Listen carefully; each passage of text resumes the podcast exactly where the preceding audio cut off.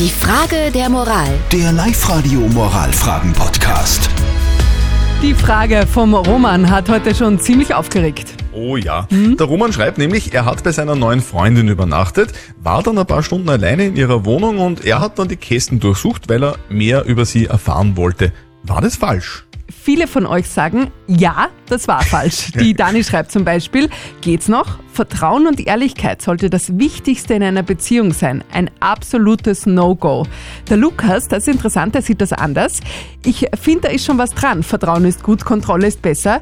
Ich habe auch vor kurzem jemanden kennengelernt und dann in ihrer Handtasche ihren Ehering gefunden. Oh. Es war kein schöner Moment, bin aber froh, dass ich es entdeckt habe. Danke euch auch für die vielen WhatsApp-Voice-Nachrichten, sowie die von der Astrid. Also das geht einmal gar nicht. Wie kann er denn sowas machen?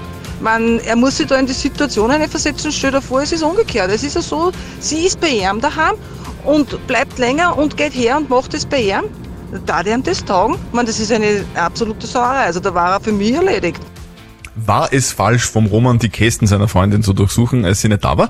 Moralexperte Lukas Kehlin von der katholischen Privatuni in Linz. Natürlich war das falsch, denn sie haben das implizite Vertrauen ihrer neuen Freunde missbraucht. So menschlich, allzu menschliche Verhalten auch war, sind wir nicht alle neugierig, so falsch ist es moralisch. Um das einzusehen, müssen Sie sich nur überlegen, wie es gewesen wäre, die Freundin wäre nochmal zurückgekommen, weil sie etwas vergessen hatte, und findet sie, wie sie in ihre Kästen durchstöbert. Also lassen Sie das und respektieren Sie die Privatsphäre Ihrer Freundin.